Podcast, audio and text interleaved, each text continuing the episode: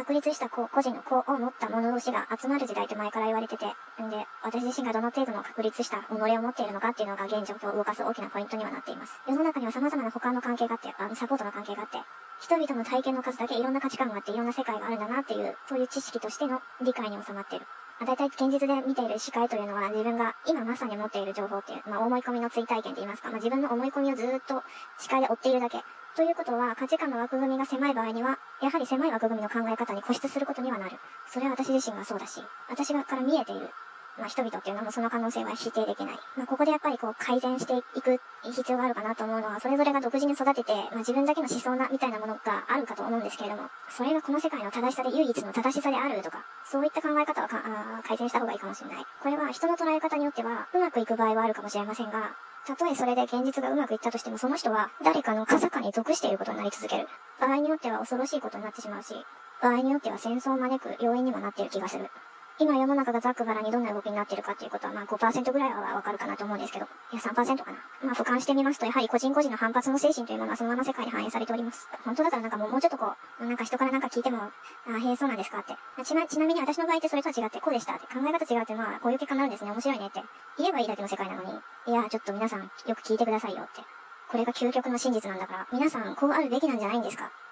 正直言って受け取りがたい。場合によっては一神教的な捉え方になる可能性がある。自分の思考を奪われてしまう。真実よりかなんか事実が一個しかありませんみたいな話に受け取ってしまう、そういう場合がある。なんで、そのパターンとしての事実、まあ、真実でもいいですけど、一つしかないのかみたいな。そもそも、そもそもの話、真実っていうそれは、言語化されると、そのもののクオリティが落ちるっていうか、本来それって言語化不可能な次元の話で、説明なんかできようがない。わかる人にはわかる。もしも説明できたとしたら、多分大したことなくなる。だって、できないから。できたところでなんか欠陥品みたいな感じで提示できることはできる。視力0.00001まで下げてちょっと商品お見せしましょうみたいなレベルになる。じゃあ見せることはできません。説明することはできません。本来はそういうもの、真実って。多次元の世界なのに形として一つの答えしか正しくないみたいなそんな世界が果たして存在するんでしょうか？こうなんか大きな蜂の巣をイメージ、一個イメージすると、やっぱ個人に与えられた六角柱の配置とか座標とかがあって、で、ここ蜂の巣の世界だから、今だとなんだ、人口が約76億人いるから、約76億通りの事実としての答えがあっていいはず。で、そういう世界ではどんな形で現実を動かしても与えられたスペースは、まあ、自分で動かすしかないから、その視点ではもちろん自己責任にある。その自己責任の捉え方もいろいろあると思うんですけど、一個が一個として完成しているとき、完成なんかないですけど、仮にそのように表現するときには、その時には同時に自動的に外からの援助がありますよっていう表現が、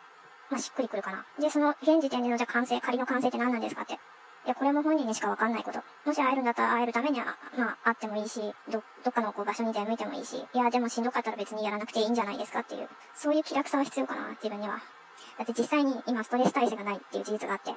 それなのに、いや、全然ストレスありませんとか、全く負に落ちていないハったりや嘘を言うっていうのは、まあ、かなりの挑戦になる。なぜなら、それをやり続けて、前半戦散々やられてきたので、実際に感じているそのストレスを麻痺させて、全然社交的じゃなかったんですけども、本当は、いや、私めっちゃ社交的なんです、全然ストレスないんです、みたいな、そういう生き方をずっとやっちゃうと、もう後でやばいことになりますよって。まあ、そういうの体験を含めて、優しくなりたいかなって。人にはプロセスの方向も順番もかかる時間も扱う要素も何もかも違いますから。こんなこと言っても他人から聞いた場合には所詮、まあ他人事だから勘に触ることと共鳴できるもの以外は基本的に人間って残酷なほど他人事ですよね。けど、な、なんでそう言うのかっていう、まあ運わかるよとか、一緒だねとか、すごく平気で言ってくる、そういう人がいた。明らかに一緒ではなかった。あと持ってる思考の種類とか、感じ方とか、違ったし、でも相手からしたら相手の価値観だと思う。完全に合点したんだろうなと思います。こういった細々したことをこう考えなくて済むように、もうちょっとなろうって。と言ってるところで、今日は、今日だな、今日、そう、歯医者、歯医者だから。歯医者は怖い。死にかけの歯を入れ歯にするのかブリッジにするのかそれとも他の方法があるのだろうか。それ以前に対話っていうのが苦手なんですが、他人からしたら何とも思われないような状況に対して、それなりに対応してつつ、そういえば久しぶりにサブちゃんっていうあだ名言われて、そうだ、かつて、私かつてサブちゃんだったわ。いや、もう今も誰かのサブでいいわと思った。何のことか。